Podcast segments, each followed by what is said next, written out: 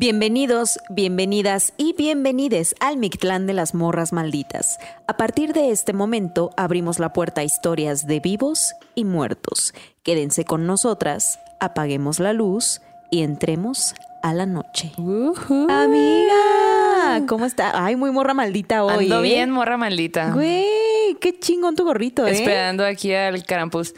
Sí, fíjate que hay un podcast que se llama Morras Malditas. Ah, no Y mames. estuvieron vendiendo gorritos. ¿A poco, güey? Te lo juro, Me quedé güey. sin gorrito, güey. Y Me quedé sin qué gorrito. ploma. Miento, miento. Sí, también tengo el mío. Es más, voy por él. Bueno, para el próximo capítulo. Está bien. Va, va, va. Oye, y estamos detrás del arbolito. En eh, todo este diciembre vamos a estar con este escenario bello y hermoso. Bueno, no todo diciembre, porque ya hicimos un programa Sí. sin Ajá, arbolito. ajá, ajá. Pero, güey, están a punto de recibir sus regalos. ¿A ti te trae Krampus regalos? A mí me trae Krampus, Santa y el, y el Roberto.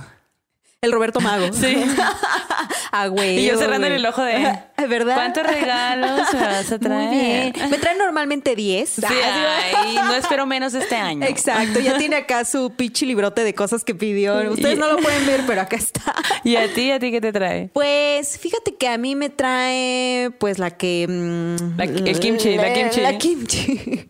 A mí no me trae nadie, amiga. Yo te voy a traer. Muy bien. Va a haber un aquí en, en Año Nuevo. Ajá. Cuando vengas, eh, va a haber un regalo para ti. Ay, sí, por favor. Fíjate que cuando era chiquita los Reyes Magos sí Ah. eran como que bondadosos conmigo, o sea, ¿Sí? como que siento que los papás se esforzaban un chingo para que para que los niños tuviéramos como cositas en esas fechas, ¿Cuál es ¿no? papá? Los Reyes Magos dirá. Digo, perdón, ay, ¿qué me pasa, güey? ¿Qué te pasa, No, güey? no, no, ignoren esto. Fíjate que a mí los Reyes Magos nunca me traían nada a los culeros, güey. O sea, como que ah, está cabrón llegar hasta el norte, pues son muchos Sí, kilómetros ahí. está lejos, entonces güey. está lejos. Nunca Sí. llegaban a Sonora, al menos a mi casa no se la saltaban, güey. No, y luego con el pinche costo del boleto de avión, güey, Sí, del no. TUA y esa madre, no mames, no, no, no sale el negocio. Sí, no sale. La neta, Pero, como mm, que...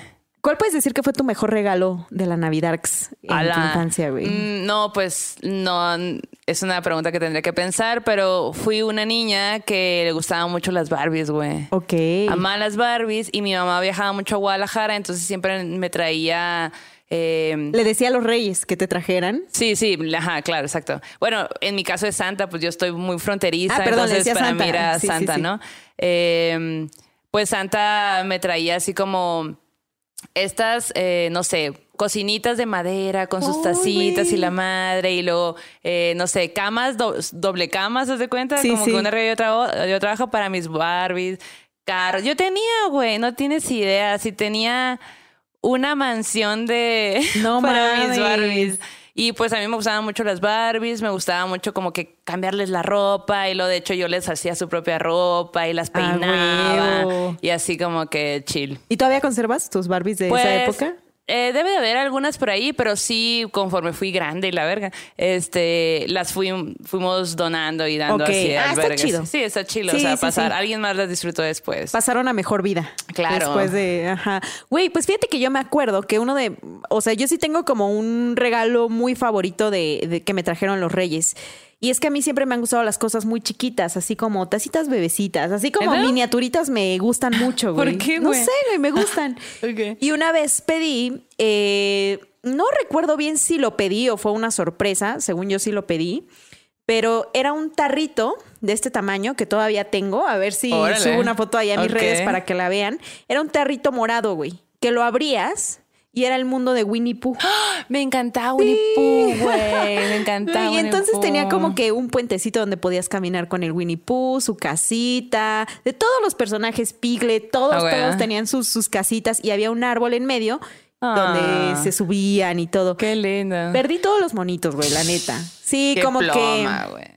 Sí, sí, sí, cometí ese error de perder a los monitos, pero conservo todavía el tarrito y siempre, o sea, al lugar al que Pero me era un mude, lo estilo. Polly Pocket. Ajá, Ajá. pero de Winnie Pooh. Pues de hecho, fíjate, ahora que lo estás diciendo, yo ten, yo creo que un, no sé si el mejor regalo, pero sí uno de los mejores, es cuando me llegaron, me llegó mi primer Polly Pocket y era como de ponis y caballos. Era como una haciendita así. Y todavía la tengo, de hecho, está aquí. La tengo porque la ulti- una de las últimas veces que fui a diciembre, digo a Hermosillo en diciembre, eh, me las traje, me traje varias cositas de mis juguetes. Y eso sí tiene los porque son muy obsesiva a toque, entonces te- obviamente tengo todo, güey, los Sí, sí, sí. monitos, o sea, todo está así. Ajá. ¿Jugamos? Chiqui, Simón. Ah, si quieres. Simón, acabando de grabar jugamos. Va. La reta, ¿ok? La reta de Polly Pocket. Reta de Polly Pocket. Pero yo con mis juguetes, tú no tienes monitos. Ay, amiga. Porque las perdiste. La neta sí me arrepentí de haberlos perdido, pero Sí, bueno, ni pedo. Pónganos ustedes aquí en los comentarios cuáles han sido sus mejores regalos, qué le- quién les trae eh, Santa o los Reyes. Y si tienen fotos, Pues que nos Krampus. etiqueten también, ¿no? Sí, claro, claro. O si ya les toca a ustedes, ¿no? Que pues platiquen con los Reyes, con sus hijos y todo ese pedo, también compártanos. Pero, ¿qué les parece si pasamos a la parte oscura de la Navidarks? La parte de los relatos. Muy ¿Están bien. listos ahí en casita? ¿Tú estás lista, Sí, amiga? capitán, estamos listos. No los escucho. Oye, pues te quiero contar, para empezar, tranquila noche. Ajá, ¿De casual. Una historia de terror aquí, nada más, tranquila. Ok, va, jalo. Para, para ombligo de semana. Te quiero contar una historia que nos mandó Lorena y al correo y ella nos cuenta de que sus papás compraron un terreno y en el terreno había una casa como de adobe. Ajá. Entonces, eh, algo muy curioso es que como que había más compradores de ese terreno, pero pues por alguna razón, la que tú quieras, ellos se terminaron quedando con la casa. Y el, el vendedor les comenta que pues esa casa era de su hermano y que su hermano había fallecido allí. Oh, la verga. Ajá. Entonces, pues, bueno, como que por algún, también por alguna razón ellos no, no le dieron importancia, compraron el terreno y dejaron la casa y construyeron, ¿no? Construyeron oficinas y también como que la parte de la casa se quedó siendo como local de fiestas y también era bodega. Entonces rentaban el local y así, ¿no? Pero la gente que trabajaba en la en las oficinas, como que constantemente decían de, güey, es que pasan cosas raras, o sea, de repente se apaga la luz y vas y la prendes y se prende sola. O sea, no es como que, ay, se apaga porque un, un switch se, se subió lo que sea, Ajá, no, o sea, ajá. se apaga y la prendes y como si nada. Y la gente pues hablaba de eso y, y todo, pero no le prestaban tanta atención al final, ¿no? Hasta que un día... Pero resulta. Pero resulta... Ay, no, ahí viene el pedo, güey. Resulta que una noche, bueno, un, en alguna ocasión, por fiestas decembrinas, eh, juntaron a la familia y fueron al, al- a este local, ¿no? Pues eh, al terreno. Sí. Y que una de sus primas chiquitas está, se metió a un cuarto a, a jugar. Entonces que ahí estaba jugando y no sé qué, y pues todos los demás estaban haciendo lo que sea que estuvieran haciendo. Ajá. Y, y de, y de repente ven llegar a la, a la primita así súper enojada acá, que ya déjenme en paz, ¿por qué me están apagando la luz y no sé qué? Si yo estoy adentro jugando y ya no sé qué, la la, ¿no? Toda enojada. Y todos bien sacados de onda de qué estás hablando, ¿no? Pues imagínate que es una niña. No manches. Ajá. Y le dice, pues es que yo estoy jugando y me apagan la luz. Y como si no estuviera yo adentro, Ent- yo estoy adentro, no me están apagando la luz y me tengo que parar a prender la luz y luego la vuelven a apagar. O sea, ya me cansé, ya no, ya no juego, te cuenta, ¿no? Ajá. Y todos de que, güey, nadie está yendo a apagarte la luz. O sea, Todos así, ni te topo, güey.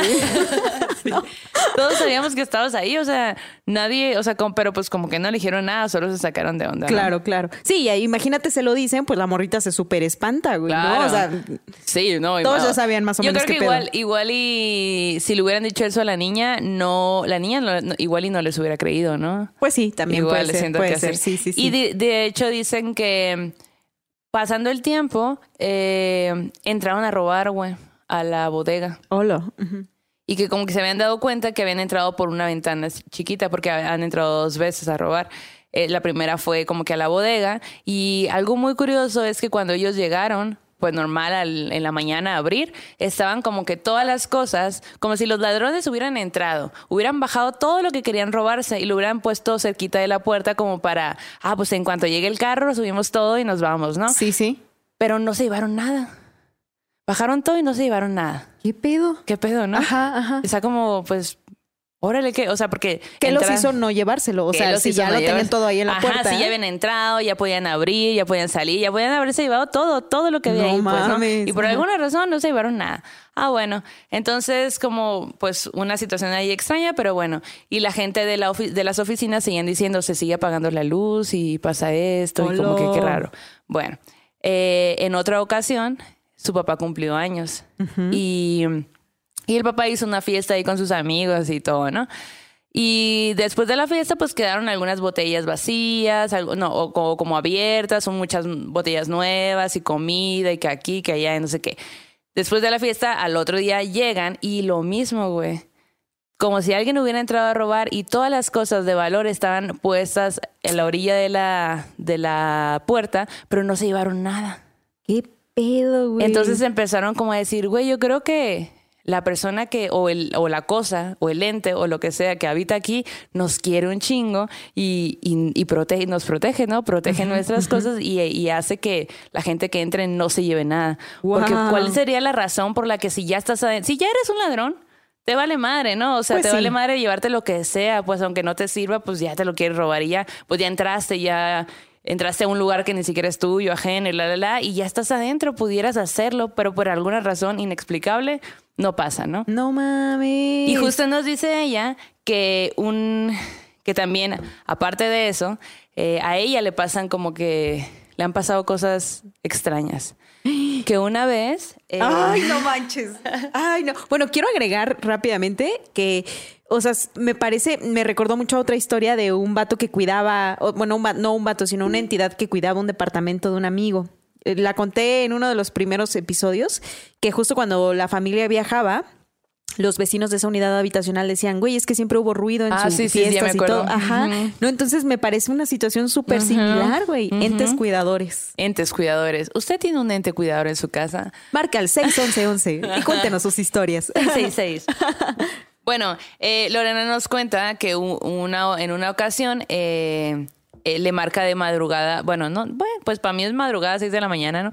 Pero le marca, le marca una amiga suya y ella dice que, ah, pues que le contestó y que no sé qué, ¿no? Como que, pues ah, está dormida y pues cuando te marcan que estás todo amodorrado, pues, ¿no? Sí. Y esa tarde eh, vio a su amiga. Y una de las cosas que le preguntó a su amiga es como de, oye, ¿duermes con tu hermana? Y ella le dice, no, ¿por qué? Y que la amiga le contesta, ah, no, nada. Y que ella dice, no, no, no. Como O sea, decías en el programa pasado con la otra historia de que cuando te dicen que no pasa nada es que pasa es que todo. pasaron ¿no? mucho. Ajá, entonces justo ella, Lorena dice, y yo como morra maldita le pregunté, dime qué pasó, ¿por qué me preguntas eso? Entonces pues ya como que su amiga se le queda viendo y le dice, güey, es que cuando te llamé y me contestaste y yo me di cuenta que estabas toda dormida, escuché de fondo una voz que decía, ¿quién es? Pero ella estaba sola en su cuarto, pues ella duerme Sí, sola, sí, así, sí, entonces sí. le dio mucho, como que se quedó bien sacada de onda, ¿no? De que, ay, pues qué pedo. Y luego, güey. No mames, güey. Empezamos rudas, empezamos rudas. Esa es la tranqui. Em, bueno, después pasa que una noche, ya es así de madrugada, se levanta como a las 3 de la mañana y, y quiere ir a la cocina por agua o algo, ¿no? Entonces tiene que pasar como en todas las casas por un pasillo. Y que cuando sale del pasillo y pues está todo oscuro, todo el mundo está dormido, todo así silencioso y todo, Sí, sí. escucha a lo lejos, cerca de la cocina, una voz que dice, alguien está despierto. Y ella corre, ella corre al baño, prende la luz y dice, ahí me quedé un rato esperando a ver si, pues algo, pero no. ¿Quién era, no? O Pues, sea, ajá, y cuando sale, pues no había nadie, nada, No güey. mames. Yo me cago, güey. Yo me cagué también Bueno, lo bueno que ya estaba en el baño, ¿no? como, como de que, lo bueno que ya estaba allí, pero qué denso, güey. Muy denso. O sea, digo denso, pero no feo, ¿no? O sea, como que. Pues es raro, o sea, para Raro. empezar, escuchar susurros, aunque sea de un compa que, o sea, siempre da miedo un susurro, pues, ¿no? Pero sobre todo si es de noche, Sí. sobre todo si tú no lo escuchaste y cuando te, cuando llamaste a alguien en el, en el fondo se escuchó el, que, o sea, quién es, ¿no? Claro. O sea, como que, ¿qué pedo? Pues si yo no lo escuché, Sí, yo sí, estaba sí. ahí, o yo estoy sola y de repente escucho un susurro en la cocina. Cálmate, No güey, ¿qué andas haciendo? No. Estaría pensando el ente, güey. A lo mejor se estaba haciendo un sándwich. ¿no? que alguien se ha despierto, guarden todo. A Exacto. lo mejor son los juguetes como Toy Story. No mames. ¿Te imaginas? Puede ser. O las- los perritos. Resulta que sí hablan y... Puede ser. Estaría también. increíble, güey. Sí. A huevo, güey. Oye, qué gran historia. Me gusta mucho. O sea, como que siento que todas estas cosas que pasan, ¿no? Que no es un hecho aislado, no pasó una vez. O sea, ellos ya sabían que en su casa había algo, ¿no? Y al final sí, a lo mejor sí tiene que ver con la, persona que falleció allí, ¿no? Que se quedó cuidando la casa, ¿no? Pero de una manera, pues, positiva de alguna forma, ¿no? El hecho de que te haga paro para que no te roben, güey, ya es un chingo. Güey, parísimo, güey. Urge uno aquí también. Sí, en todos lados. en todos lados. Urge uno en México. Sí, sí, En cada casa. Imagínate que además de ser este ser sombra en el más allá, también puede ser ser cuidador, güey, así de propiedades. sí, claro. Qué loco, güey. Sería increíble. ¿Qué piensan ustedes? Pónganlo aquí en los comentarios y también díganos qué están tomando. Nosotros nos estamos echando un refresquito Acá bien. Darks, salud. con mezcalito. Así que salud. Andábamos ya muy de tecito, ¿no? Así últimamente. Muy de tecito y pues ya, ya, ya estuvo. De vuelta a la perdición, de vuelta a la perdición. Allá vamos. y la segunda historia de este programa que queremos compartirles nos la manda Dana Vega y está bien rara. Tú me dirás y ustedes nos dirán qué piensan al respecto. Pero bueno, ella nos comenta que esto, esto que este relato le ocurrió a su abuelita y a unos sobrinos de su abuelita. Resulta que hace muchos años estos sobrinos eh, se quedaron a vivir solos en casa porque sus papás se habían ido a trabajar a Estados Unidos. Entonces como que ellos ya estaban como adolescentes como para vivir solos, pero la abuelita todo el tiempo iba a verlos, ¿no? Iba a dejarles comida, pues a verificar que estuvieran bien, ¿no? Como que ellos dijeron, nosotros nos podemos quedar a vivir aquí. Adolescentes adultos, ¿no? O sea, como yo me los imagino entre 17, 18, por ahí, ¿no? Claro. Eh, el caso es que esto ocurre en La Teresona, en Estado de México. Y dicen que este pueblo es muy famoso porque precisamente todo el tiempo están viendo brujas, que la gente ve muchas brujas en este pueblo. Vamos. Y que hay un chingo de árboles y que dicen que justo por los árboles es que se aparecen, ¿no? Que se ven bolas de fuego, ya sabes, ¿no? La manifestación por excelencia de las brujas. Y bueno, pues resulta que, que la abuela pues sigue con esta actividad de ir a ver a sus sobrinos y de pronto empieza a pasar algo, que el sobrino mayor, que era como el que de alguna manera estaba responsable de sus hermanos en la casa, empieza a caer en el alcoholismo, pero de una manera como muy fuerte, pues, ¿no? O sea, como que el vato empezó a tener un problema de alcoholismo y eh, pues todos los hermanos estaban preocupados, ¿no? Entonces la abuela cuando iba, pues los otros le decían, no, abuelita, no te vayas, quédate con nosotros, es que no. pues está pasando esta situación densa, ¿no? Pero, güey, dije, eh, los, los sobrinos empezaron a decirle, es que además estamos oyendo cosas en la casa, güey. Y la abuela, ¿cómo que cosas, güey? Y los sobrinos, pues sí, es que se oyen ruidos, ¿no? De hecho, en la noche se escucha que caminan en el techo, ¿no? Y dice que, que la casa en la que ellos vivían tenía un techo de lámina. Entonces, como que se oían los pasos todas las noches, ¿no?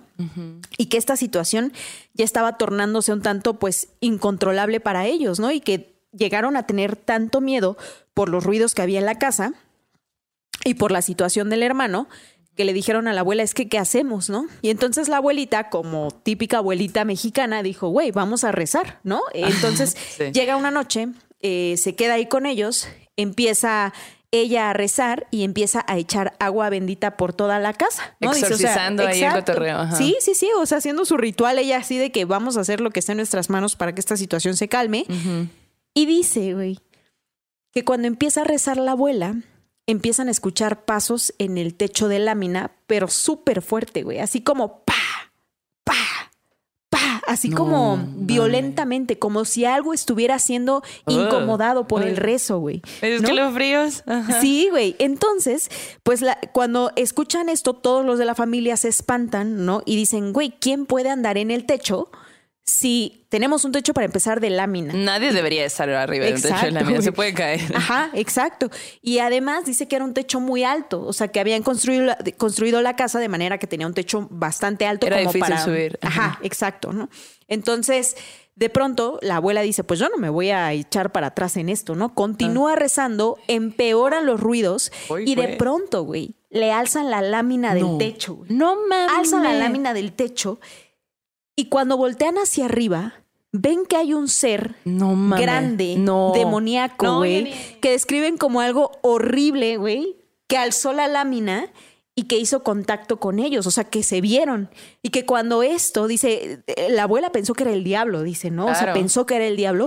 Cuando ven al diablo frente a frente o a este demonio, eso huye, se desvanece, desaparece.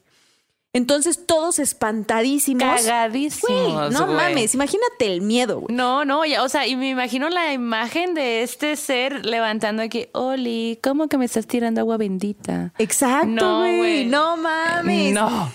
Bueno, el caso es que se detiene toda esta actividad paranormal o demoníaca, ¿no? Y entonces la abuela jamás este, se rinde en su intento, güey. Ella termina de rezar y dice que suben, o sea, como que buscan la manera, no sé si tenían una escalera o lo que sea, suben al techo para ver qué había, güey. Dijeron, ¿qué fue eso, no? Sí. Suben al techo y lo que ven es que hay un montón de cosas como si hubiera un trabajo de brujería en el techo, güey. Ajá. Que había como No. eh, una botella de alcohol en medio de como figuras, sal, cosas por el estilo, ¿no? Entonces dice la familia que lo que ellos creen que fue es que les habían hecho un trabajo. Y que por eso también eh, El, el hermano, se había estado volviendo alcohólico. Exacto. Y que el hermano había caído como que en el alcoholismo precisamente por ese trabajo, porque decían, justo en, había como un círculo, una estrella o algo por el estilo, y adentro estaba la botella, una botella de alcohol, ¿no? Que era como muy simbólico de lo que la familia estaba atravesando. ¿no? Claro. Y limpiaron todo esto y parece ser que después de que la familia quitó todo, e- todo esto, la situación mejoró. Y- Wow. y espero que el hermano se haya recuperado. Guau, güey. Gran ¿Qué historia, güey. Sí. ¿Quién mandó esto? Esto nos lo manda Dani Vega. Dana Guau, Vega. Dan- Dana, no mames, Sí. qué situación tan difícil y complicada. Ojalá todo esté bien ahora. Y no me imagino, güey, o sea, si tú ves algo así, te, tienes pesadillas el resto de, pues no sé si de tu vida, pero Claro. pues sí un ratote, ¿no? Sí, y además me queda marcado mucho como que este, este valor y esta fuerza que tienen las abuelitas, Claro. ¿no? Que, que, güey, ellas puede que se estén muriendo de miedo, pero jamás se van a detener, ¿no? Sí, Y si rendir, y tienen- más si, si son sus nietos o sus hijos Claro. de por medio, o sea, Sí, imagínate, ¿no? La responsabilidad de la abuelita de tener que cuidarlos porque sus papás se estaban chambeando, pues, ¿no? O sea, como que me pareció muy fuerte y muy Claro. poderoso también el don de la abuela y el poder de la abuela de decir a la chingada pinche demonio, a mí no me vienes a estorbar aquí, Ah, ¿no? no te metas con mi familia. Ajá, a huevo, exacto. Y el primo seguramente así de mi barrio me respalda. Ay, no. ¿Cómo no. ves, güey? No, no, esa historia está hardcore, la neta. ¿eh? Sí, sí, sí, sí, sí. Me lo imagino así, muy hardcore. Bueno, y en temas más densos. ah, Aumentando la intensidad a y esta aumentando la conversación. intensidad, sí. Eh, les quiero contar la historia de Brenda. Brenda nos manda eh, pues su, su historia y dice que, que pues ella se llama Brenda, pero que todo el mundo le dice Darks. Ujú. Gran apodo, la Sí. neta. Y bueno, pues que ella vive en la Ciudad de México, pero mucho tiempo estuvo viviendo en Nesa. Y que su familia eh, vive, vivía, vive en Huixquilucan. Huixquilucan. Huixquilucan. Bueno, ajá. Entonces, bueno, esa historia ocurre en Día de Muertos. Ay, güey. Y justo porque era el Día de Muertos, eh, su familia, o sea, su mamá y así, su papá y no sé si tenga hermanas, pero pues viajaron a, a, a- a ver a, a su familia, que su familia vivía en Huixquilucan, eh, en una especie como de... mm, como departamentos vecindad, o sea que toda la familia viven juntos, pero por separado, porque cada quien tiene su propia casa, ¿no? Sí, que sí, sí. se usa mucho acá. Entonces, eh, ella, ella cuenta que pues siempre había como una vibra en, en esa, pues en esas, en esa casa, ¿no? Eh, que incluso dice que desde niña su mamá le cuenta que meses de nacida, como que ella era muy tranquila y cada vez que la llevaran a, a- a visitar a la, a la familia, pues lloraba y lloraba y no paraba de llorar, ¿no? Y conforme fue pasando el tiempo, pues como que ya paraba eso, pero siempre le causaba un algo. Sí. ¿Sabes? Como cuando entras a una casa y que te da una vibra y no sabes Sí. definir qué pedo, pero pues es una vibra ahí extraña, Claro. ¿no? Y bueno, y siempre dicen que los niños son muy receptivos, ¿no? Y que si un niño está incómodo en un lugar es por algo, Es ¿no? por algo, ajá. Sí, sí. Entonces justo pues decía que eh, la casa tenía un ambiente muy pesado y esta historia pasó el primero de noviembre del 2001 Ay, güey. y ella tenía cinco años. Parece que fue ayer. Pareciera, güey.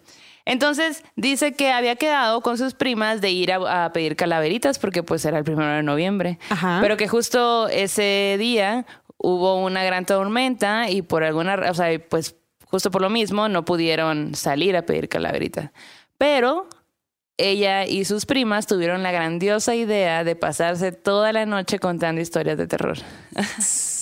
Como Imagínate- buenas morras malditas. Como muy buenas morras malditas. Aparte a los cinco años. Morras malditas fue- desde chiquitas, güey. Forever, Mira, una playera que diga eso, morra maldita desde, Desde chiquita. chiquitas, sí está cool, güey.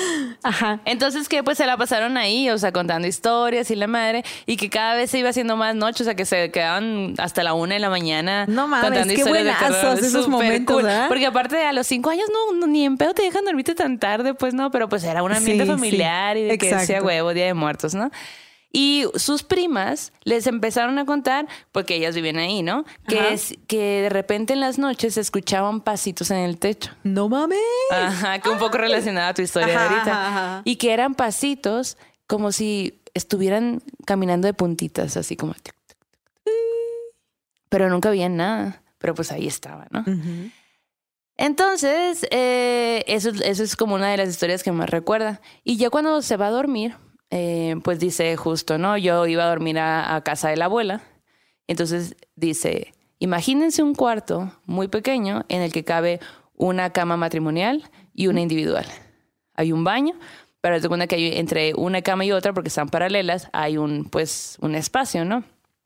Y pues ahí, como se, estaba quedando su mamá y ella y así, su familia, pues eh, su, abuela, su y un primo se quedó en, un- en una cama, su mamá se quedó en otra, y a ella le pusieron un, un, como un lugarcito ahí para que se quedara a dormir, ¿no? Y desde donde estaba ella, pues tenía la puerta, la puerta abierta del cuarto. Y desde donde estaba, ella podía ver la cocina, la mesa, la sala, o sea, como que era una casa pequeña, ¿no? Y, y justo ella tenía, ella dice que tenía insomnio, yo digo que tenías miedo, morra, eso es lo que tenía. Por eso no podías dormir. Entonces, eh, bueno, ella estaba ahí intentando, pues, conciliar el sueño y decía que justo para ese tiempo, o sea, la luna estaba muy llena y alumbraba muchísimo. Wow. Pero conforme fue pasando, pues las horas, la luna se fue apagando, pues, o sea, se fue moviendo y ya no le pegaba tan, tan directo. Entonces, de pronto, güey, mientras estaba ahí queriendo dormir, se da cuenta que debajo de la, ca- de la mesa de la cocina hay como una sombra. Y ella dice, era como un niño Uy. pero no, yo no podía ver sus facciones ni nada, era oscuro, que es lo que normalmente, el común denominador de estas historias, ¿no? Como que no lo podía ver bien, pero estaba segura de que era un niño, que tenía las manos sobre sus rodillas y que hacía movimientos lentos de sus piernas. o sea, No como mames, güey. No, no, no, no, no. Y que era como si estuviera viendo algo fijamente hacia otro lugar, ¿no? De pronto, este ser voltea a verla, mientras él, ella la está viendo también, pues. Se asusta muchísimo porque obviamente, y dice, yo lo único que tenía para protegerme eran mis cobijas. y yo me De tigre. De tigre, así me las imaginé, tigre tapándote, ¿no? Pero también, imagínate que tiene cinco años, pues, ¿no? No mames. Y incluso a los cinco años viviendo ese tipo de cosas, pensó, no, tengo que saber si eso que estoy viendo es real. Porque por una parte también pensó, será mi primo, mi primo Charlie. Será Ajá. porque pues todos vivían por ahí, o sea, Claro. a lo mejor no dentro de la casa, pero pues ahí enseguidita pudieran haber Sí, entrado, sí, ¿no? sí. Entonces empezó justo a, no, seguro es mi primo, seguro es la, la, la, ¿no? Y después pensaba, pero es que si entró, yo debí de haber escuchado la puerta, yo pude haberlo visto, porque yo desde este ángulo puedo ver la puerta y puedo ver quién entra, quién sale y quién todo, pues, ¿no? Claro. Y no había nadie. Y volteaba a ver de nuevo y, y veía que, que este ser la seguía viendo No fijamente. mames. y se saca mucho de onda y de repente, o sea, pero pues voltea la mirada, ¿no? Y de repente escucha un... "Ps". Y ella como que bien, ¿qué pedo? Y otra vez... Y nunca supo qué fue, pero esa cosa que estaba debajo de la mesa le estaba hablando. No mames. Güey. No, yo ni en pedo voy a ver qué quiere, güey. Lo ignoro vilmente, ¿no? Pues, Imagínate. y ¿qué luego imagínate sería? a los cinco años, güey. No No, lo harías ahorita, imagínate a los cinco años, Claro. güey. Pero, y, y además también de pronto siento que ella en esa edad, siendo una niña, viendo a un niño, también es raro, ¿no? O sea, como Sí. era un niñito también. ¿Qué estaría haciendo Claro. ahí ese espíritu, Ajá, güey? ¿No? O sea, de quién era. Y sobre todo este, este pensamiento de ella, ¿no? De, güey, eh, seguro es mi primo. O sea, de querer buscar algo racional a los cinco años, pues, ¿no? Y de todas maneras darte Claro. cuenta, porque ella dice, yo no le podía ver la cara porque todo era, era como Sombra. silueta, era solo, era sombra. Pero por alguna razón yo sé que era un niño, pues. Es Sí, como. sí, sí. Yo tengo esta onda de que. Esta teoría de que a lo mejor muchas veces realmente no es que veas cómo son, sino como si, si estos seres se te pudieran meter a la mente y te dan una imagen de, ah, soy una señora, soy un niño, estoy vestido así, tengo esto, bla, bla, bla, ¿no? Me parece que igual así también puede funcionar, digo, no se sabe, pero Claro. está interesante también. Sí, a- o adaptarse a la forma de dependiendo quién los ve, ¿no? O sea, ajá, exacto. Como, ok, es una niña, voy a ser un niño. Sí. Pero ¿qué quería, güey? ¿Qué quería? Y luego, aparte, qué intriga, ¿no? O sea, ¿qué quería y por qué me habló? O sea, ¿por qué me está hablando? ¿Por qué apareció Imagínate esa que. No, pues... No manches, No, güey. pues es que te digo, lo, lo de los susurros a mí me da miedo y pues justo, eso no es un susurro, pero pues dos, tres sí, ¿no? Claro, pero te está llamando la te está atención, llamando güey, ¿no? Ajá. algo que está debajo de la mesa. No mames, Y que güey. aparte justo, o sea, te está viendo fijamente, No güey. manches, no, no, no, no, no. Pues qué bueno que no fue. Y pues yo creo que desde ahí se gana el apodo de Darks, ¿no? Exacto. Exacto. ¿Qué, qué más cosas habrá visto esta morra? Si tienes más historias, Mándanos, mándalas. por favor. Y si ustedes han visto algo similar o si tienen recuerdos de fantasmas en sus infancias, también estaría chido, ¿no? Porque este tema de, güey, ser un niño y ver un fantasma está cabroncísimo. Está cabrón. Y también puede ser que muchos, o si no es que todos lo hayamos visto en alguna ocasión, ¿no? Pero pues justo está esta onda de que conforme vas creciendo vas olvidando ese tipo de cosas y ya no le prestas atención. Exacto, exacto. Me encantó esta historia también. Qué buenas historias. Sí, ¿eh? son buenas. Y además la bandita, eh, lo platicábamos antes de empezar este programa, que ya, por ejemplo, nos llegó un correo de entes domésticos, ¿no? Ajá. Entonces ustedes que ya han visto este programa ya identifican qué tipo de entes, ¿no? Dependiendo de los capítulos. Y eso está padrísimo. Súper cool ¿no? de que un sueño macabro. Ajá, Les terror, terror en corto. corto, ajá. Exacto, ¿no? Entonces síganlo haciendo, nos encanta. Eh. Y les recordamos que sus sueños macabros, mándenoslos también en audio, porque nos gusta escucharlos. Queremos que terror en corto y sueño macabro sea de sus propias voces. Y ya saben que el correo es morrasmalditas.gmail.com. Así que manden sus historias, eh, no lo dejen pasar, porque aquí vamos a poner sus audios. Muy bien. Pero antes. de- Pero antes. Pero antes, vamos a pasar a la última historia de este programa. ¿Te parece, Sí, amiga? ¿Estás lista? Estoy lista. Hay que saber mandarle un saludo a la Dani, a la con la que surgió esta cura del pero antes. Pero antes. Ah, oye, y esta morra decía que le mandáramos saludos a su mamá, Alejandra, No, o era la anterior. Ya lo, ya lo habíamos dicho. Vamos, tú vas a tu terror. en- digo, eso es en terror en corto. Ah, Simón. Te estás adelantando ya. Perdón. Perdón. Estás spoileándole a la gente. Ignórenlo, ignórenlo para siempre, güey. Bueno, pues la siguiente historia, la última historia, vamos muy bien, ¿eh? Vamos bien, sí, ajá. qué ágil, me sorprende. El productor está feliz. nos está felicitando a lo lejos. Es que sabes que, bueno, ay, yo sí, es que está dándonos más. ya me iba a soltar con otro chisme. Pero bueno, vamos a la siguiente historia. Esta nos la manda Israel Rivera y él dice que nos conoció hace relativamente poco tiempo, pero ya se volvió un morro maldito, que A le huevo. encanta el programa y que nos felicita. Muchas gracias, Israel.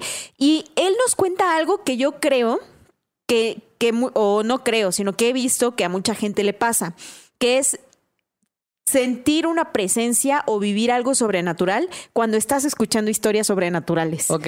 Por ajá. ejemplo, eh, nos llegó una historia que después contaremos de alguien que estaba escuchando el podcast. Qué ¿no? enfadosa. Que después contaremos, van a tener Es que que seguir viendo nuestro es un gancho, es un gancho. Hay que atraerlos de Sí, alguna de u otra alguna u manera. manera. Habrá más historias. Exacto. O bueno, si ustedes ven los comentarios en nuestros videos, mucha bandita pone, oigan, cuando estaba escuchando el podcast me pasó esto y el otro. Y bueno, lo que le pasó a Israel le pasó hace 15 años aproximadamente. Órale. ¿Y qué estaba escuchando? pues La mano peluda. La mano peluda, Obviamente. ¿no? Pues, Que hace como- 15 años, la mano peluda. Claro, güey. ¿no? Ajá. Como eh, los maestros de la mano peluda, ¿no? Los, nuestros ancestros de lo sobrenatural, güey. Dice que, que hace 15 años él tenía 11 y su hermano tenía 16 años. Ok. Que ellos estaban escuchando La Mano Peluda en su El caso casa. de Josué y la madre. Casi, casi, güey. Pero dice que, que ellos tenían un tocadiscos eh, que tenía radio. Entonces que ellos estaban escuchando allí el programa en la noche, por supuesto, y que de pronto, güey, se va la luz en la colonia. Ay, no, güey. no, ma, o sea, no, imagínate. qué horrible, güey. No, no. Bien I clavados feel you, bro. Yo Sí, también he pasado por ahí escuchando la mano peluda con mi papá. No mames, güey. Imagínate que se te va la luz justo en el relato, se apaga todo y de pronto, güey, a oscuras, porque no había regresado la luz, se vuelve a prender la radio y se sigue escuchando la mano peluda, güey. Y ellos así de, no mames, ¿por qué la radio está funcionando si no está conectada, güey? Ah, ya entendí. ¡Hola! Yo pensé que la luz había vuelto y la, y la No, radio se prendió en ese no. momento. Y ellos, ay, qué gusto, ¿no? Así como, no tendremos luz, pero tendremos historias, güey. No como, mames. ¿Qué pedo? Bueno, eso no es todo, güey. Pues pasó y ya un rato, rato, rato después volvió la luz, o sea, como que se escuchó un rato y ellos así como de qué pedo, o sea, como que se espantaron, se salieron de la casa y ya regresaron cuando había luz y cuando contaban esta historia pues como que nadie le- les daba como de que sí, Simón, güey, o a lo mejor se confundieron, ¿sabes? Como que no les terminaban de creer la Ajá. historia, pero él dice, güey, el caso es que tiempo después en esa casa siguieron pasando cosas, ¿no? No fue pues lo sí, único. claro. Si pasa una cosa, pasan varias. Sí, exacto. Y dice que, que tiempo después llegó a vivir, eh, llegaron a vivir unos primos allí con ellos, ¿no? Y que ellos construyeron la casa, la ampliaron, ¿no? Como que le hicieron modificaciones y que llegó a vivir más familia allí y que un día, eh, de pronto, una de sus primas salió, o, de, o uno de sus primos salió corriendo de una de las habitaciones y dijo, no mames, acabo de ver a un hombre vestido de negro con sombrero en la habitación, güey. Te vas, güey. Te vas. Güey, Rentas en otro lugar. no manches, güey. No manches. O sea, Porque ya está en tu habitación, o sea. ¿qué puedes hacer en, no? mm, Adentro de la casa, mames, No mames. Entonces, como que toda la familia se sacó muchísimo de onda porque dijeron, bueno, ¿quién es este hombre? ¿No? Y él, hasta el mismo Israel dice, bueno, yo ya con el tiempo me he puesto a investigar sobre este tipo de seres, ¿no? De negro con sombrero, y hay un chingo de historias al respecto, sí, ¿no? Sí, sí, sí. Pero pues esa fue la vez en la que fue como más claro para, para integrantes de la familia. Y bueno, pasa el tiempo Ajá. Y la mamá de él Estoy bien intrigada, ya creo que digas todo, Janet. Ay, pero sí todo al principio, ¿eh? Como, y luego. y luego. Pero antes, es que traemos un chiste local con Muy una local, amiga. sí. Muy local de antes de morras malditas. Sí, ajá, exacto. Bueno, llega a vivir eh, más, o, bueno, se van de la casa su mamá, me parece, y uno de sus hermanos, porque se habían casado y habían, como que tenían otros planes y él se queda a vivir ahí en la, en la casa, pero pues él estaba de que estudiando, trabajando y haciendo mil cosas, ¿no? Y llegan a vivir otros familiares, otros primos, me parece, y entonces como que dice él, güey, todo el tiempo en la casa se oían cosas, ¿no? O sea, normalmente dice a las 3 y a las 5 de la mañana se escuchaba, se escuchaba que tocaban las puertas o que alguien caminaba o andaba por la casa, ¿no? Incluso dice, yo me levantaba a las 5 para bañarme e irme a la escuela, ¿no? Y siempre dice que estaba en la regadera escuchaba que tocaban la puerta, güey. Entonces dice, yo, yo llegaba a pensar que era mi prima, que a lo mejor quería pasar al baño a recoger algo o a sacar algo, y yo le decía, ¿qué onda, güey? Pasa. Y nadie le contestaba, güey. Güey, el ente castroso acá. No te deja bañarte a gusto, no te deja hacer el baño a gusto, así como tocando, presionando. Historias del ente castroso. Y el ente que te hace tener ansiedad, ¿no? Sí, exacto. Entonces dice que, que, que él todo el tiempo pues escuchó algo y toda la familia escucha algo, ¿no? Y que su mamá, te digo, le decía, güey, a lo mejor estás con mucha chamba, a lo mejor tienes demasiado estrés y es por eso que sientes que escuchas cosas. Pero dice, no era yo el único, güey. Todos Ah, en la casa escuchábamos claro. cosas. O sea, no era como ni en pedo de que yo lo estaba inventando. Dice que sí lo llegué a creer, pero con esto, con el tema del hombre, con el tema de la radio, güey, obviamente algo pasaba allí, ¿no? O sea, no era de Aokis, ¿no? Incluso él dice que, que de pronto, güey, cuando que hay otra aparición como muy recurrente en la casa. Y es que cuando ellos están lavando trastes y están en la cocina, ven como una figura humanoide. Yo me la imagino como un ser sombra largo con extremidades Ah, largas, sí. ¿no? Como que, muy- ajá, sí, sí, ajá, sí, como que alcanza a definirse como algo con la forma humana, Ajá. que está parado al pie de las escaleras Ajá. y siempre está allí, parado al pie de las escaleras. Y dice él, güey, yo lo que percibo, dice, es como si estuviera lleno de tristeza. Dice, no sé por qué, pero yo siento que ese ser que está allí, siempre parado en las escaleras, con esta forma extraña, está triste, tiene esa vibra, güey. Dice, y eso es una cosa allí constante, ¿no? Entonces, al final nos dice que nos desea el éxito del mundo, que saludos a todos y que invitemos a mucha bandita. Dice a, abuelita de Altamar, dice que invitemos al podcast. No sé quién es, pero hay que buscar. Hay que buscarla. Güey, qué locochón ese pedo del ser sombra de la escalera, la neta. Sí, sí, Aquí sí. tenemos uno, pero ya es compita. Sí, ¿qué onda, güey? ¿Qué onda, eh? Estamos hablando de seres hombres. Ah, Ay, bueno. Ah, Ah, mira, las dos, ah, sí, nos Ah, dio ok. el avión, güey.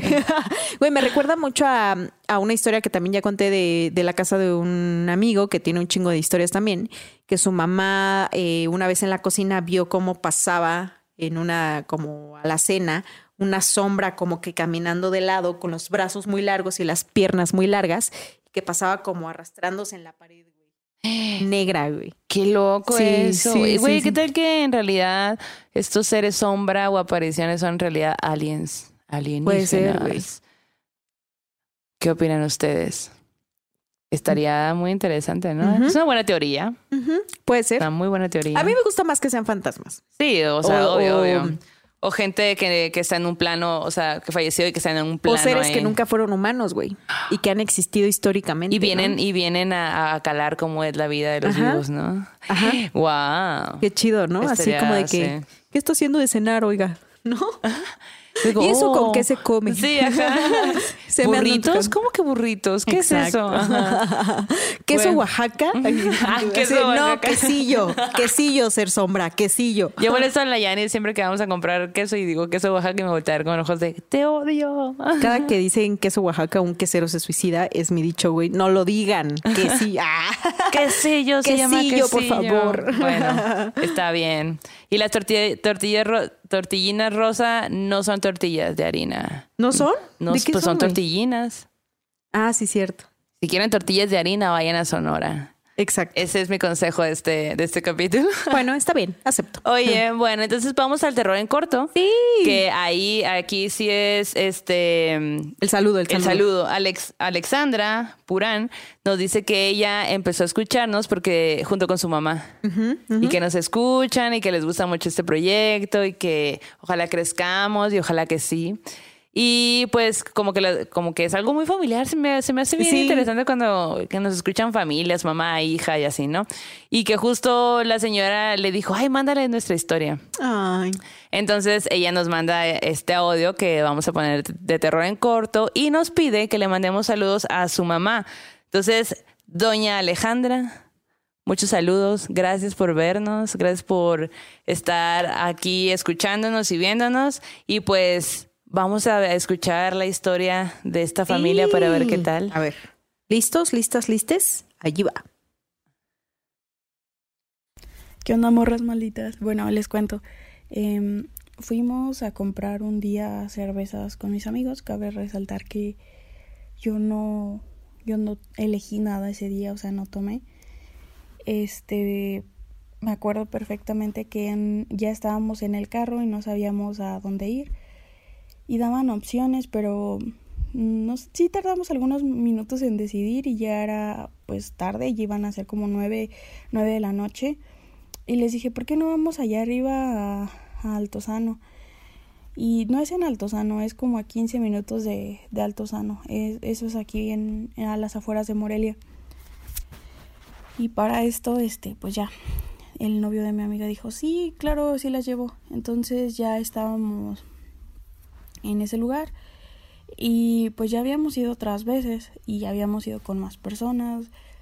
Y la verdad es que particularmente yo nunca había puesto atención en los alrededores del lugar.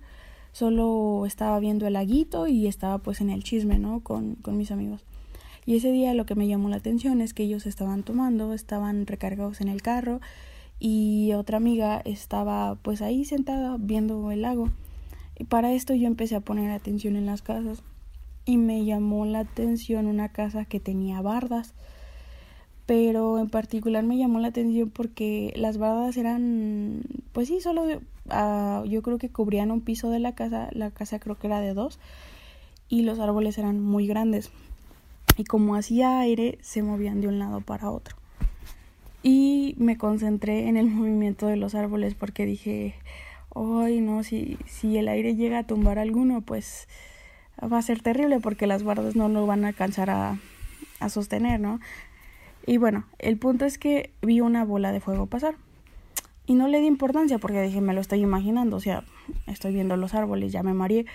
Pero acto seguido pasó otra bola de fuego, pero esta pasó entre dos árboles y se regresó como justo si los árboles estuvieran jugando con, con estas bolas. Y les dije a los chiquillos, oigan, miren lo que está ahí. Y cuando voltearon ya no había nada. Pero ya para esto yo estaba segura de lo que vi. Porque fueron, o sea, tres veces. O sea, pasó una, luego volvió a pasar y regresó.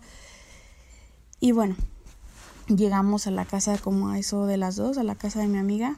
Cabe resaltar que se acababa de cambiar y me había invitado antes y sí sentí una vibra extraña en el lugar.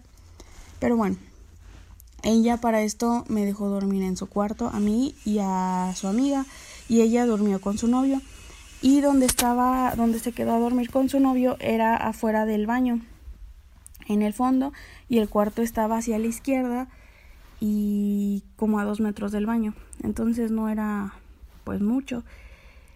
Y ya me, nos dormimos y como eso de las tres pues salí al baño.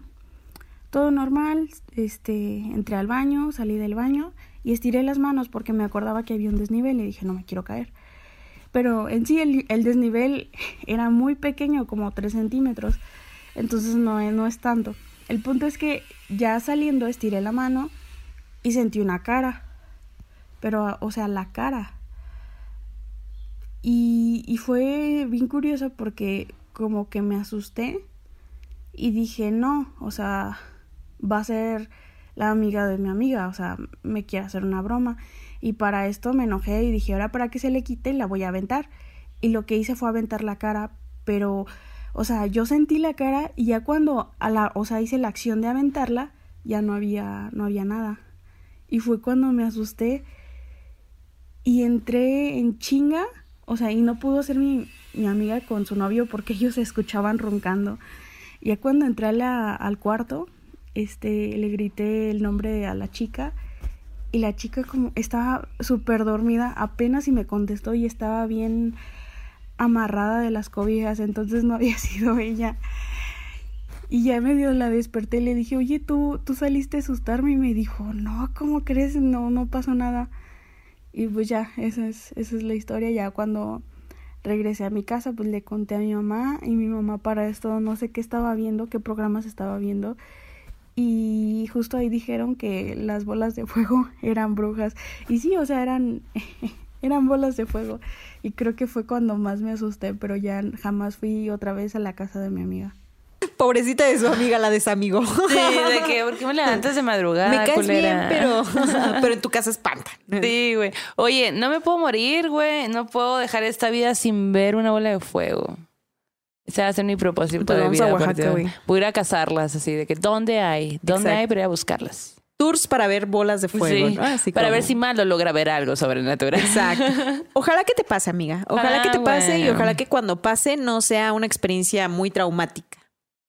O sea, que sea una experiencia que digas, oh, la verga, pero que nos la cuentes después, ¿no? Ujú. Así como que Por supuesto, por supuesto. eh, miedo chido. Y si me muero, voy a venir a castrarlos a todos, oigan, No a todos. manches. Quiero que sepan. Vi un fantasma gigante, güey. Con manos grandes. Dedos largos, Puntitos en los Ah, la ojos.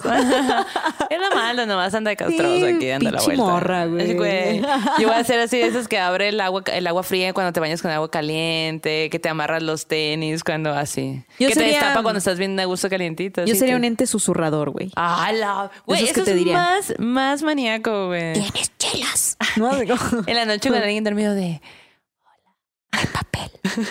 Hola, Juan Carlos. El papel. en el- Oye, pasando a nuestro mm, eh, sueño. Sueño. macabro, güey. Hay un sueño que sí está muy macabro, ¿eh? Te he de decir que yo dije, a la bestia. Bueno, ustedes dirán, está macabro de que está como que fuerte. ¿Tú has tenido mm, sueños premonitorios? ¿Es algo, es una constante para ti o raro? Em, pues no premoni... O sea... Bueno, maybe, maybe sí. Ok. Maybe sí. Yo creo que a veces todos, ¿no? Como que nos pasa mucho que tenemos estos déjà vus, ¿no? Ajá, Como de que, güey, esto lo soñé o esto ya lo viví en un sueño, ¿no? O algo que sueñas días después se vuelve realidad, ¿no? Y este sueño macabro tiene que ver con eso. Eh, Manu Soldati nos manda esta historia. Desafortunadamente, fíjate que nos mandó un audio y no se pudo reproducir y lo intentó mandar de nuevo y pues no, no jaló ese asunto. Quién sabe qué pasó, pero nos la mandó de manera escrita, así que se las voy a contar. Dice él que, que pues él es muy perceptivo. Él siempre eh, sueña cosas, cuando sueña cosas que tienen que ver con accidentes, con embarazos o con muertes, son cosas que normalmente pasan. Entonces, pues él a lo largo de los años... Qué miedo. Ajá, dice que, que de 10 años para acá está este tipo de premoniciones en sueños se han ido acrecentan- acrecentando y que se han vuelto muy intensas. Entonces, en estos 10 años él también como que se ha llevado muchas lecciones, si podemos llamarlo así, o ha intentado descifrar y tratar de hacerlo oportuno cuando tiene estos sueños, ¿no? De acuerdo a lo que él siente. Dice que hace 5 años soñó con su mamá Ok. Que su mamá eh, tenía un accidente muy, muy fuerte y que terminaba dejándola en cama sin brazos ni piernas, güey. Entonces dice que él en el sueño tenía un shock. Pesadillota, güey. Güey, densísimo, ¿no? No Más con tu mamá, güey. Sí, no no, mames, no no. mames, está de la verga, güey. Con las mamás no. Ah. Exacto, sí, sí, sí. Y dice que en el sueño su mamá le decía, ayúdame por favor, no me puedo mover, ayúdame por favor. Y entonces él dice que recuerda que, que esa pesadilla la tuvo un lunes, ¿no? Entonces se despertó, pero todo alterado, güey. Así de esos sueños que despierta sudando, con ganas de llorar, ¿no? Como con esta sensación terrible, no solo en el corazón, sino en el cuerpo, porque también es algo físico, ¿no? Como si acabaras de verdad de atravesar por todo eso, ¿no? Entonces dice él que se despierta y que eh, como que lo que él decía era, güey, en la pesadilla, él y sus hermanos habían puesto todo, toda su vida en pausa para ayudar a la mamá en el sueño, ¿no?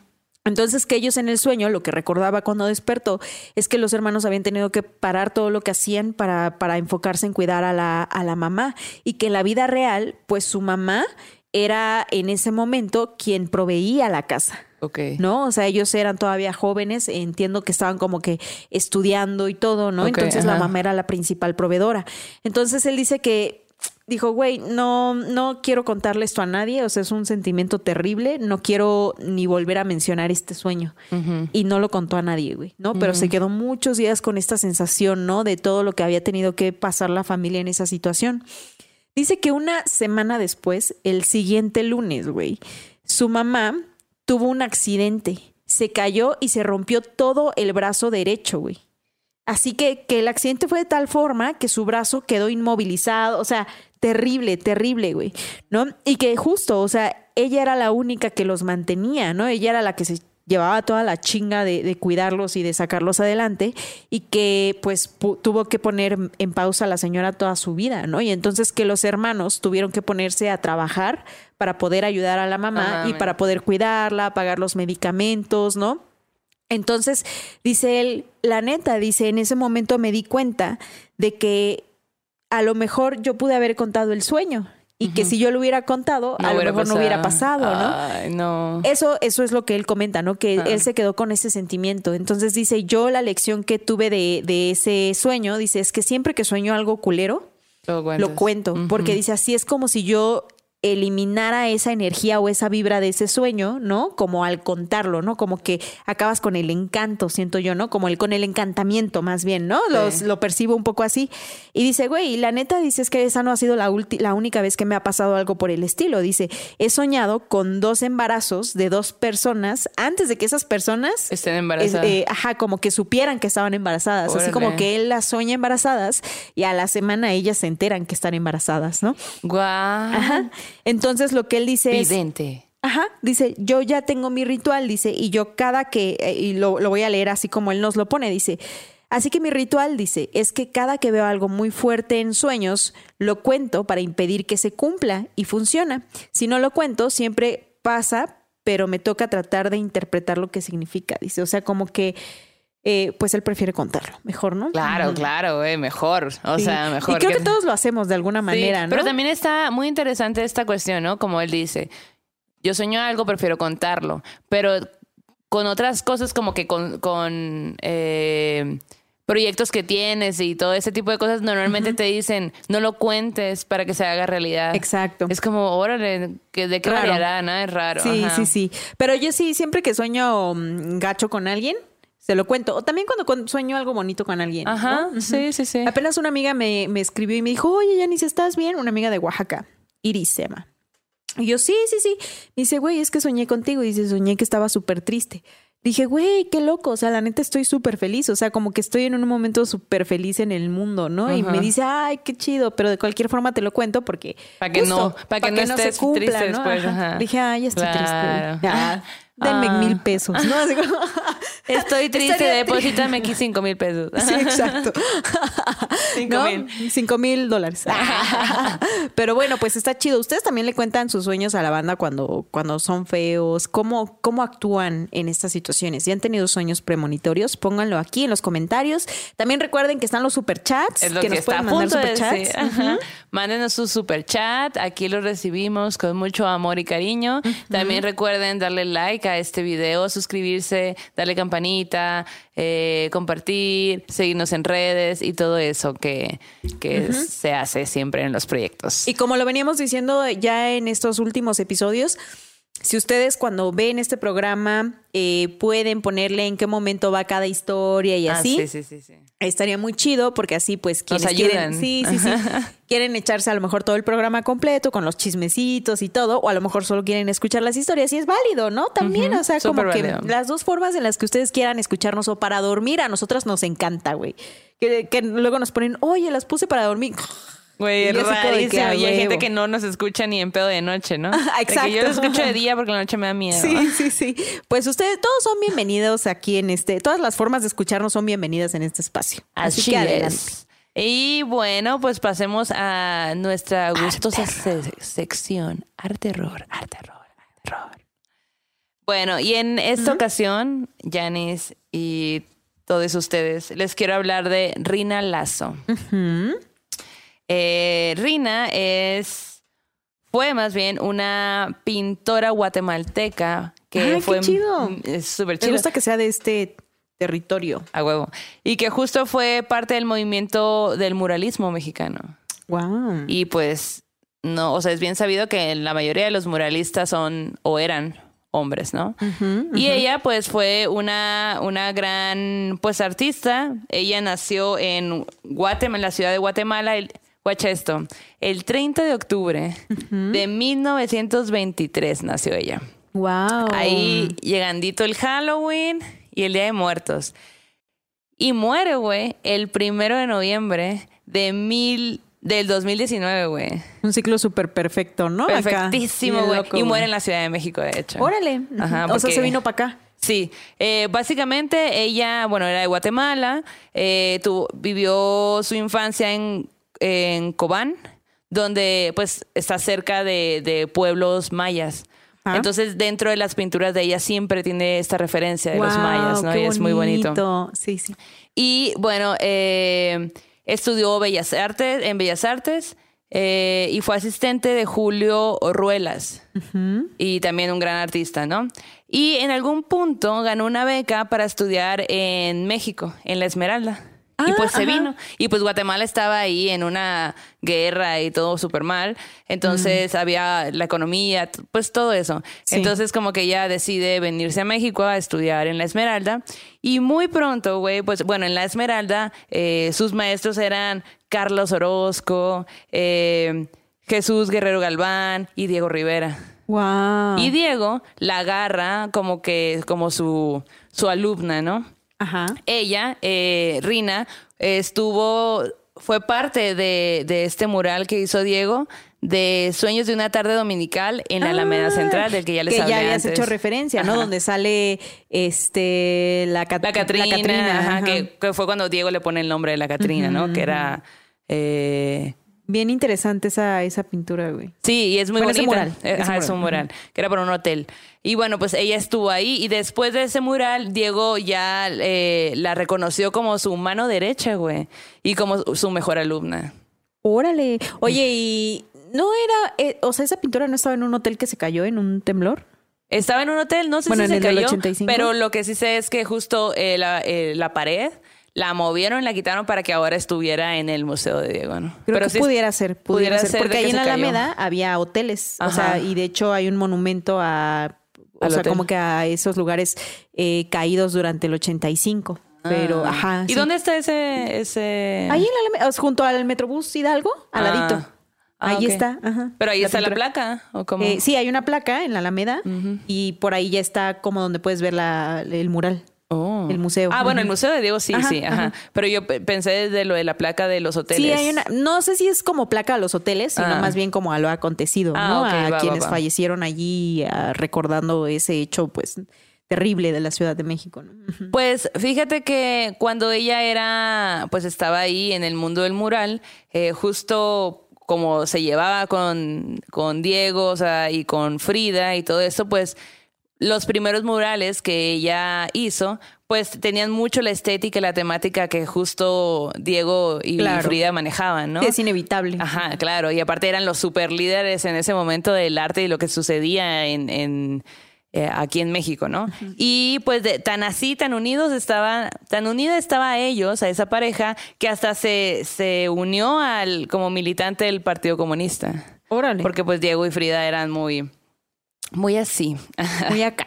Muy acá. Y justo por, por llevarse con, con Frida, eh, ella ahí conoció a Arturo García Bustos, que era un estudiante de Frida, Ajá. que justo a los estudiantes de Frida le llaman los Fridos. Ajá. Y entonces ella pues se enamora de él, de, de Arturo, y se casa con él. Ay. Entonces, eh, se casan y se van a vivir a Coyoacán. Justo se van a vivir al barrio de la Cochinita. De la Conchita. Conch- Conchita, perdón, de la Conchita. Y eh, su casa se volvió muy conocida porque le llamaban la Casa Colorada. ok. Que en el 2006 su familia, o sea, como los hijos y todo esto, lo, la volvieron una... eh, ¿Un como- museo? Ajá, como un museo. Y bueno, eh, básicamente ella ganó un, hizo muchísimos, muchísimos, muchísimos murales, ganó muchos premios. De hecho, le dieron eh, como premio de, o bueno, como un reconocimiento de paz de Guatemala. O sea, hizo varias cosas bastante interesantes, pero nunca fue, de hecho, a la fecha no es más conocida por, por su trabajo. O sea, es muy conocida por ser la discípula de Diego, no por su trabajo. Y en realidad su trabajo es hermoso. Claro. Sí, como que luego está este tema de que eh, estos referentes validaban el trabajo de ellas, ¿no? Sí. Como de que, ay, güey, no, Diego y no sé qué, pero seguramente, y ya estaremos viendo aquí en la pantalla Las sus, imágenes. sus, sus- sus murales y su trabajo. Güey, qué cabrón. Digo, que tampoco puedes negar tu escuela, ¿no? O sea, de Sí, ahí no, definitivamente no. Y de hecho, justo ella hace como una un parteaguas porque justo ahí ella, ella hablaba de los mayas, ¿no? Como que los, los incluía todo el tiempo. Y ella hizo eh, una serie de murales precolombinos que están en Bonham Park y que justo el primero y el más grande se encuentra en el Museo de Antropología e Historia aquí en la Ciudad de México. Órale. Está, está bien chilo, la ¿Vamos o verdad. qué? Vamos, vamos Jalisco. a huevo. Eh, la verdad es que sí es bastante interesante. De hecho, en 1998, Abel Santiago escribió su biografía. Ajá. Y el libro se llama Sabiduría de Manos. Ok. Qué lindo, ¿no? sí, si me tienen- gusta el nombre. Si mucho. tienen la oportunidad de, de, de- de comprar ese libro, de ver ese libro ahí en internet, no estoy muy segura si, se, si es rápido de conseguir, pero pues la- ella, ella eh, fue una gran muralista que justo no ha sido tan reconocida como debiera. Claro. Y tiene, mu- tiene mucho que decir. También tenía ahí unas cuestiones de que decía, güey, porque pues murió en el 2019, o sea, Sí, ayer, apenas, pues. Sí, sí, sí. Y justo decía que el, el movimiento del, del mural como que se fue perdiendo porque se, se basó más en, en la publicidad y en, en otras cosas, no como, a Como ella le tocó. crítica social, ¿no? Ajá. Ajá. O sea, es que el mural nació como crítica social y ahora están haciendo pues otras cosas, ¿no? Y un poco como que lo señalaba, Claro. como diciendo, güey, pues bueno, pero también pues son otros tiempos, ¿no? Y pues bueno, eh, la traigo al arte terror porque es mujer, porque no, no, ha sido reconocida y porque lo merece. Oye, y podemos ir a su museo, me imagino. Sí, de hecho, ajá, eh, tiene página y puedes huevo. y todo. Ajá. Oye, fíjate que ahorita que dijiste la conchita, y acabo de checar el dato, ahí en la conchita hay una iglesia que fue como que de la, creo que la primera iglesia que mandó a construir Hernán Cortés cuando llegó a este territorio, ¿no? Y que allí se ofició posiblemente la primera misa en cuando, oh. cuando fue la época de la conquista. Y allí sigue, mira, te la voy a enseñar. Aquí van, les voy a poner una, una imagen. Ajá. Ah, muy bien, la iglesia. Sí, entonces a lo mejor si se van a dar la vuelta para pues un poco recordar a esta chingona, pues pueden pasar también a ver este lugar que marcó una una era, ¿no? el inicio de otra era. Entonces, güey, cómo todas estas cosas se complementan, ¿no? Y en una colonia puedes conocer la vida de un artista como esta morra tan perra, güey, y al mismo tiempo ver esta que fue una de las primeras construcciones, la iglesia, ¿no? Y que además estaba encima de un centro ceremonial, ¿no? Por supuesto. Como, pasó. Como les gustaba a los españoos. Exacto, ah. como, como hacían bien feo, pues feo su modo, pues, ¿no? Qué, feos, ¿Qué de feos modos son. Qué. Oye, pues me encantó eh, voy, a seguir su trabajo. Hay que seguirlo, sí, sí, sí. Qué chingón. Y para ir cerrando este programa, ¿qué van a hacer este fin de semana? A mí me encantaría la idea de que se reunieran con su banda maldita de preferencia, con sus amigas, amigos y amigues, para ver un cortometraje, güey. A ver, bueno. Nos encantan las películas de terror, nos encantan los terror, los artistas que hacen cosas en torno al terror. Pero a ver, te voy a preguntar algo. A ver, pregúntame. Imagínate que pierdes a un ser querido, güey. No quiero imaginarme. bueno, oblígate a imaginarlo. y que alguien te da la posibilidad de volver a estar con él. Ok, preguntaría términos y condiciones. Exacto. Obvio, tienes la fortuna de estar de nueva cuenta con esta, con esta persona, pero a un costo y siguiendo normas muy estrictas de qué no debes hacer para poder estar con ellos de nueva cuenta. Ok. ¿Lo aceptarías? ¿Lo tomarías? Pues yo, mira, leo las letritas chiquitas, la neta. Pero podría volver, yo podría estar, yo podría ir a ver, a verlo o a verla cada vez que yo quiera, pero mm. siguiendo reglas. Sí, siguiendo reglas. Pues yo creo que sí jalo. Pues pasa que a veces el amor es tanto y el dolor es tanto que olvidamos las reglas, que olvidamos las condiciones. Shit. Hay un cortometraje que es eh, de ¿De qué año es este cortometraje? Déjame te digo. Del 2017. Ah, estoy casi segura, ya perdí acá. Entre todos mis 80.566 apuntes.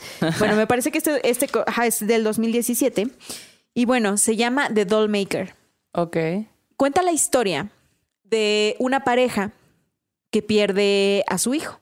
Mm. Chiquito.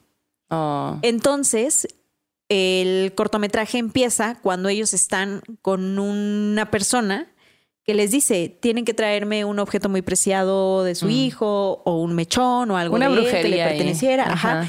Y entonces él hace un títere. Del hijo, ¿no? ¿Qué puede ser más tétrico, güey, que un títere? Ajá. Entonces les dice, eh, justo les da las condiciones, ¿no? Ustedes tienen que hacer esto, esto y el otro para poder ver de nueva cuenta al hijo, ¿no? Entonces, este títere toma la forma del hijo ante los ojos de sus seres queridos. No manches pero pues tienen que seguir las reglas, ¿no? Y les da muchas condiciones de que, güey, no pueden hacer esto porque puede haber consecuencias catastróficas, Madre. ¿no? Y entonces, pues la familia llega allí, la pareja llega allí porque están muy dolidos, pues porque no pueden aceptar que su hijo se fue, ¿no? Entonces, cuando ellos dicen, sí, sí, sí, tú dánoslo, tú danos a nuestro hijo de nueva cuenta, pues él se los da y se desencadenan una serie de cosas tristes, güey. Este es un cortometraje que, podría considerarse eh, de terror, pero también de mucha tristeza, güey. ¿No? Como como de mucho dolor especialmente, ¿no? y a veces hay cosas Bueno, si usted quiere sentirse triste este fin de semana, triste y con miedo, eh, ¿cómo dijiste que se llama? The Dollmaker es dirigido por Al Logar y escrito por Matías Caruso y está en YouTube. Yo lo encontré doblado al español, ah, pero seguramente también pueden encontrarlo en inglés eh, o subtitulado. Entonces ustedes vayan y búsquenlo, son unos minutitos y pónganlo en su lista de reproducción de cosas sobrenaturales. Ay, bueno, bueno, pues ahorita lo vemos. Después A de que huevo. juguemos a, A la Ouija. Bueno, Ah, no, sí, a yo los por fin quieres jugar a la Yo te quiero invitar a jugar a los Polly Pockets y tú quieres Pues si jugar a la tienes Ouija. una mini ouijita así, güey, así Pues lo mezclamos Mira. Habría una Polly Pocket del, con su ouijita, güey. Imagínate ala. unas Polly Pockets brujas. ¿Habrá? De seguro hay, ¿no? Un día tendremos nuestras Polly Pockets este, brujitas, güey. Hay que, hay que Gestionarlo. Gestionarlo. Gestionarlo Ya lo voy a con el universo. Con el universo. ajá. Que sería increíble, güey. Sí, sería increíble. sí. Habría gatitos, ya me imagino la brujitas. Polly Pocket más alta que voy a hacer yo, obvio. A huevo, güey. Con tus gatos, con mis perras y mi gata, sí, sí, sí. ¿Qué más tendría nuestro universo Polly Pocket? Tendría Eh, velitas. sí. Imagínate unas mini velitas. Chela, por supuesto, mezcal, por supuesto, ¿no? Barra Copas. libre. Libretas, libros, libros ocultos. Estaría súper cool, güey. Y una fogata en medio. Con A caldera. huevo, güey. ¿Qué opinan de nuestro arbolito, eh? ¿Eh? ¿Qué tal? Muy picioso, muy, muy, picioso. muy hermoso. Bueno, pues ojalá hayan disfrutado este capítulo y pues vamos cerrando el círculo, pero no, pero sin antes recordarles darle like a este video, eh, suscribirse al canal, darle campanita para que le lleguen las notificaciones, seguirnos en redes sociales y nos encuentran como Morras Malditas en Facebook, en Instagram, en Twitter, en TikTok. Recuerden también unirse a la banda maldita de Mictlán, que Sí. estamos ahí en Facebook. Ya somos mil y algo, creo, Sí, ¿no? sí, sí. Y pues bien chilo, porque ahí nos estamos cotorreando bien machín. Y bueno, cerramos el círculo, Yanis. Cerramos el círculo para que los polipoques de morras malditas pronto sucedan. A huevo. Vayan con su dios, su diosa, dioses, santos de preferencia, porque este aquelarre ha terminado. Hasta la próxima. ¿Quieres regalar más que flores este Día de las Madres? The Home Depot te da una idea. Pasa más tiempo con mamá plantando flores coloridas, con macetas y tierra de primera calidad para realzar su jardín. Así sentirá que es su día todos los días. Llévate tierra para macetas Bigoro por solo $8.97 y crece plantas fuertes y saludables dentro y fuera de casa. Recoge en tienda y sigue cultivando más momentos con mamá en The Home Depot. Haces más, logras más. Más detalles en homedepot.com diagonal delivery. Step into the world of power, loyalty, and luck. I'm gonna make him an offer he can't refuse. With family, cannolis, and spins mean everything. now, you wanna get mixed up in the family business. Introducing The Godfather at ChumbaCasino.com. Test your luck in the shadowy world of The Godfather slot. Someday, I will call upon you to do a service for me. Play The Godfather now at ChumbaCasino.com. Welcome to the family. No purchase necessary. VGW Group. Void where prohibited by law. 18 plus. Terms and conditions apply.